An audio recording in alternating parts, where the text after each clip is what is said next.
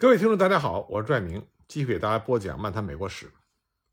我们来讲一讲新任美国总统门罗任命的最新一任美国国务卿约翰·昆西·亚当斯。1778年，十岁的约翰·昆西·亚当斯跟着他出使法国的父亲来到了巴黎。此后的七年中，他在法国、荷兰、瑞士上学。十四岁的时候，就给驻俄特使当翻译。他精通法语、荷兰语。熟悉德语和其他欧洲国家的语言，能用希腊语和拉丁语写作。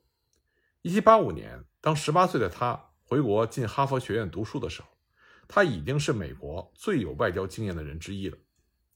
哈佛的课程对于亚当斯来说没有一点的挑战性，他属于一上课就睡觉，一考试就拿第一的那种学霸。他只用了两年就从哈佛毕业，获得了学士学位，后来又获得了硕士学位。一七九零年，他通过了律师资格考试，开始了他自己的法律业务。一七九四年，二十六岁的亚当斯被华盛顿任命为驻荷兰大使。任职期满之后，他又任驻葡萄牙大使。一七九七年，他当总统的父亲又派他当驻普鲁士大使。直到一八零一年，他父亲在一八零零年的选举中失败之后，亚当斯才回到了美国。不久，他当选为马萨诸塞州议会议员、联邦参议员和联邦众议员。在当议员的同时，他还兼任布朗大学和哈佛大学的教授，教逻辑学、修辞学、法学。他的政治观点是深深根植于古典的共和理念中。亚当斯刚开始从政的时候，像他父亲一样是联邦党人，但是随着时间的推移，他渐渐变成了温和的共和党人。支持杰斐逊的路易斯安那购地案和禁运法案。一八零九年，麦迪逊任命他作为驻俄大使。一八一四年，他作为美方的首席代表，主持了根特和谈。根特条约签订之后，他转任驻英大使，直到被门罗提名为国务卿。可以说，在外交方面，约翰·昆西·亚当斯他是权威，没有人能够望其项背。他过人的才华，出众的人品。和天才的创造力，让麦迪逊和门罗对他都是大加赞赏。正如华盛顿在很多年前对他的父亲老亚当斯说的那样：“他是我们在海外最有价值的官员。”门罗任用亚当斯，这也是有他政治上的考虑。对于这个职位，呼声最高的是两个共和党人，一个是众议院多数党领袖亨利·克莱，一个是麦迪逊的战争部长威廉·克劳福德。这两位也都是不可多得的人才，是华盛顿的风云人物，但他们过于鲜明的观点、不加掩饰的野心和可能由此引起的势力集团之间的冲突，都不符合门罗的政治思想。而长期缺席华盛顿名利场的亚当斯，反而成了各方都能够接受的选择。亚当斯在上任短短一年之内，就确立了他自己的领袖地位，获得了各方面的尊重。门罗对亚当斯言听计从，两个人每天都面谈。前任总统们和他们的国务卿从来没有这么亲切平等的关系。亚当斯的话不多，但他简明扼要又极具说服力的语言天赋，赢得了总统门罗对他毫无保留的信任。门罗一点也不想束缚亚当斯的想象力和创造力，他在谈话中常常根据亚当斯的意见来修正自己本来的观点。但是如果总统最后坚持己见，亚当斯会不折不扣的执行，因为他认为服从上级的决定是基本的职业道德。就像所有的天才一样，亚当斯不是一个好相处的人，他经常因为别人无法理解他而抓狂，也不屑和庸人交流。起初呢，他觉得门罗的脑子有点慢，提一个建议半天都没有回音。但后来他发现门罗慢半拍。是因为要统筹兼顾，征得大多数人同意之后才行动。他慢慢也就理解了门罗周密谨慎的执政风格，两个人相处的亲密又愉快。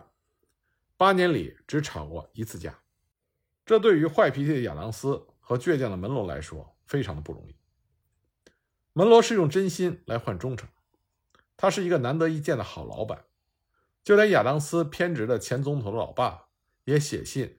给自己的儿媳妇说：“我衷心的祝愿门罗能再次当选总统，这样你的老公就可以多当几年国务卿了。除了天才国务卿，门罗的其他内阁成员也都是人中精英。虽然没有当上国务卿，但是克劳福德受门罗的邀请出任财政部长。乔治亚人克劳福德在给麦迪逊当战争部长期间积累了超高的人气。他本来是要跟门罗竞争总统的，后来为了维护共和党的团结而主动放弃。他觉得自己为门罗牺牲了那么多，应该让他当国务卿。结果门罗用了外人亚当斯，克劳福德当然很生气。门罗特别有耐心的跟克劳福德把这件事情讲清楚、讲透彻，让他心甘情愿的当财政部长。事实证明，克劳福德非常优秀，懂行而且能干，让门罗非常省心。关于战争部长的人选，门罗最先看中的是亨利·克莱。这时候，克莱已经是很有影响力的国会领袖，但是他心高气傲，觉得要当就要当国务卿，不稀罕战争部长。克莱的拒绝就给了另外一个人露脸的机会。这个人是南卡人，名字叫做约翰·卡尔霍恩。卡尔霍恩将是和克莱齐名的人物。毕业于耶鲁的卡尔霍恩，他也是学霸。连自视甚高、轻易瞧不上别人的亚当斯都非常称赞他的才学。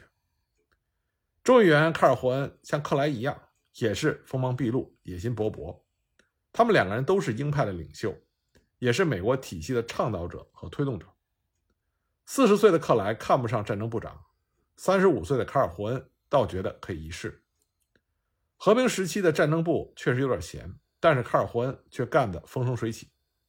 他从1812年的战争中看到了各州民兵的致命伤，所以他大力提倡由联邦政府集中训练民兵，加强边防建设，维持强大的海军。他特别重视军事教育，正是在他的手中，后来非常著名的西点军校脱胎换骨，从不入流的培训班变成了高级将领的摇篮。卡尔霍恩的作为和门罗富国强兵的抱负相吻合，所以门罗也非常欣赏他。除了上面这三位，总检察长威廉·沃特是当时最出色的律师。在博尔叛国案中，谁是布伦纳·哈塞特的辩词，就是由这位沃特写的。这些被门罗网罗来的顶尖人才，为门罗服务了八年。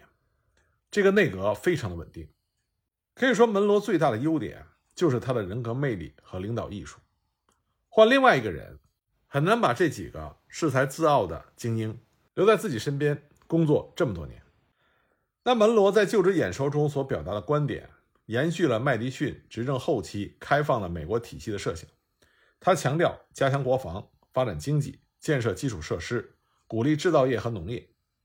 1817年到1819年这两年间，美国的经济欣欣向荣，各行各业都恢复和超越了战前的水平，政府的财政收入大大增加。没有必要再征收战争期间增加的额外税收。一八一七年年底，国会通过了立法，废除了财产税等国内税，大家都非常的开心。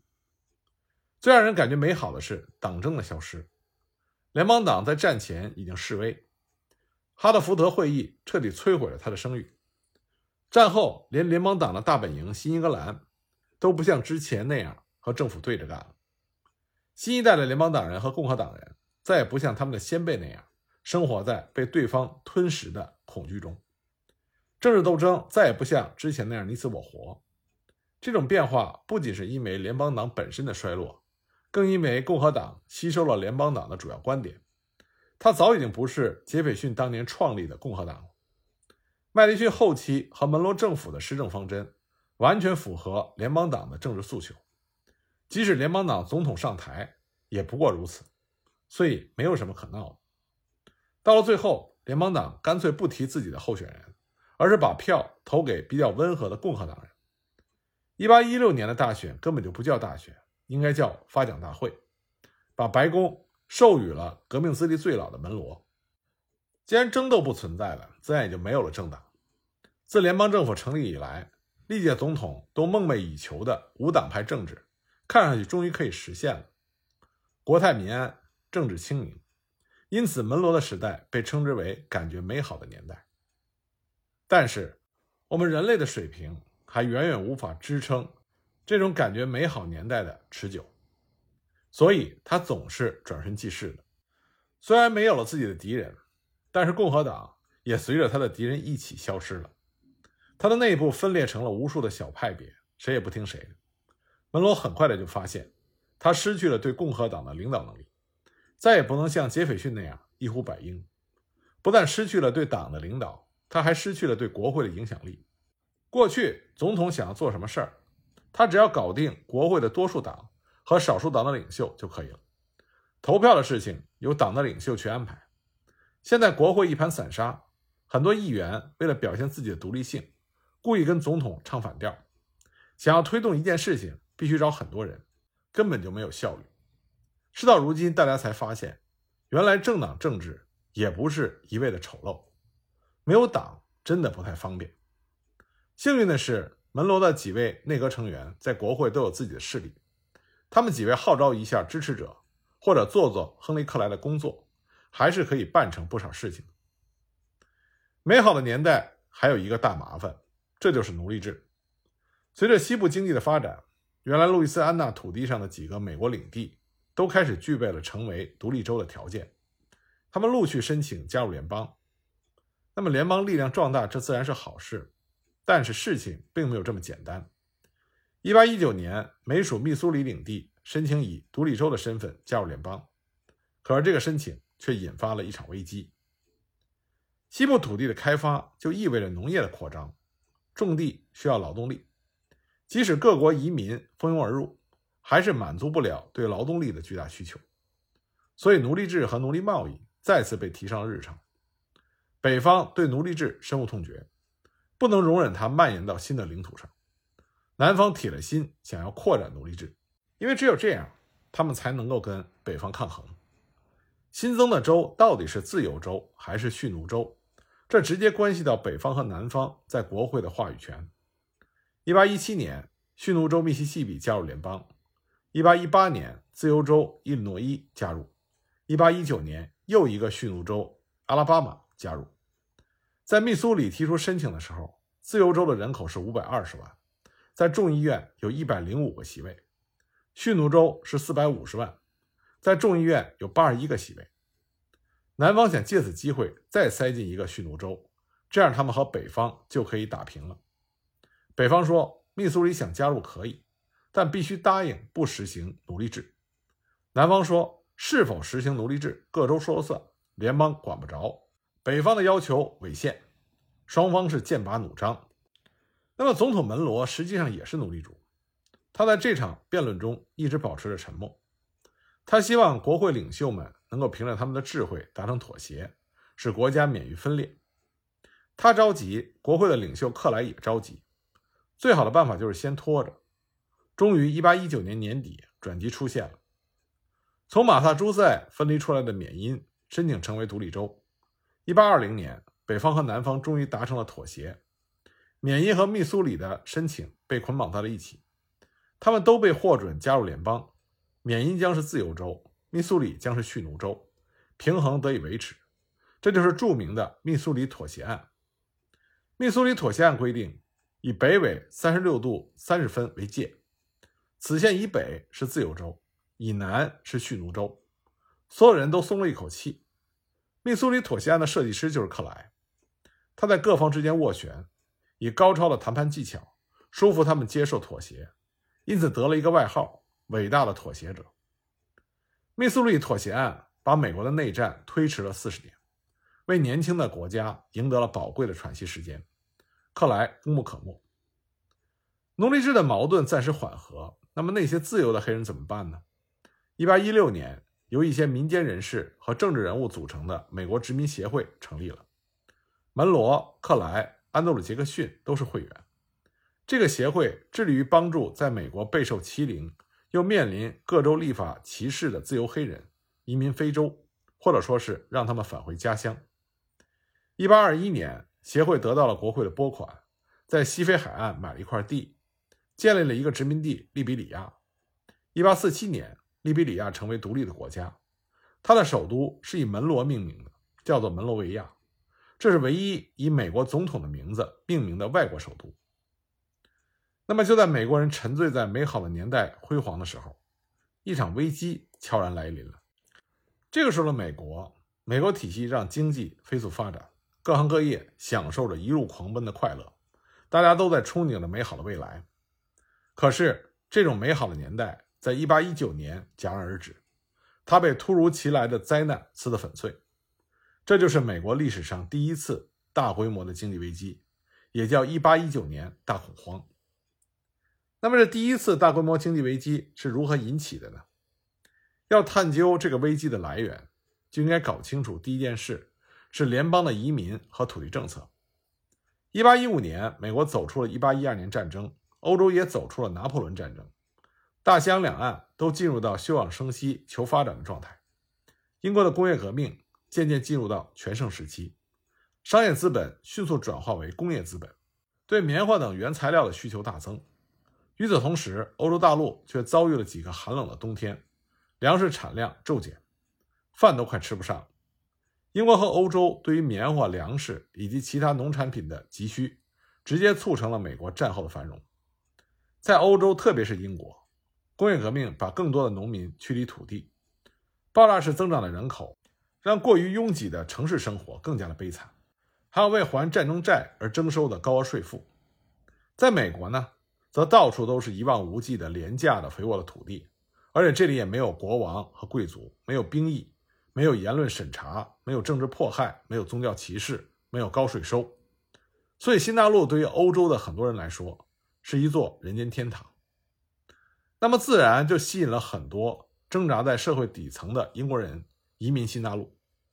那个时候移民美国不需要护照，不需要签证，不需要健康证明，一封介绍信足够。甚至干脆什么都不要，下了船，海关连你的名字都懒得问，数数人头就放行了。没有人关心你从哪里来，到哪里去，也没有人关心你到哪里去落脚。你只要去追逐你自己的梦想就好了。那么，一边是欧洲的需求推动农产品价格翻着翻的往上涨，一边是大批的移民潮水般的涌向中西部。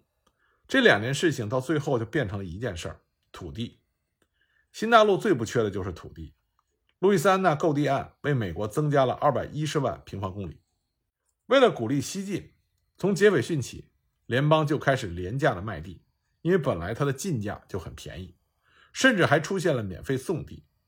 那个时候，西部印第安人的势力比较强大，又有英国人的支持，西进还是有风险的。不过，一八一二年战争彻底摧毁了印第安人的反抗，他们被赶到了狭小的保留地。联邦政府可以毫无顾忌地卖掉本来属于印第安人的土地。到门罗执政的时候，国会卖地的价格是每亩零点三三美金，相当于二零一六年的大约四十美金。可是大家还不满意，因为国会不按亩卖，按批卖，一批就是三千八百八十五亩，也就是说，你最少要买三千八百八十五亩地，才能拿到这个超低的价格。单价低，但是总额不低。一般人一时半会儿是拿不出一千多美金的。当时一个人工作一天挣的大约是五美金，谁买得起呢？那么土地投资商、开发商或者投机者，他们的背后是银行，所以他们看到这是一个赚取暴利的机会，他们买了大片的土地，然后把它们分成小块，以更高的价钱转卖给个人。后来国会顶不住选民的压力，把土地价格降到了每亩零点二一美金。把最低批量减到了九百七十亩，后来又减到了四百八十五亩，这下几乎所有的人都买得起了，不再需要中间商。但这样到底算不算一件好事呢？大家不要高兴的太早，一瞬间的美好，很多时候会带来持久的灾难。那么这种措施到底带来了什么样的负面影响呢？我们下一集再接着给大家讲。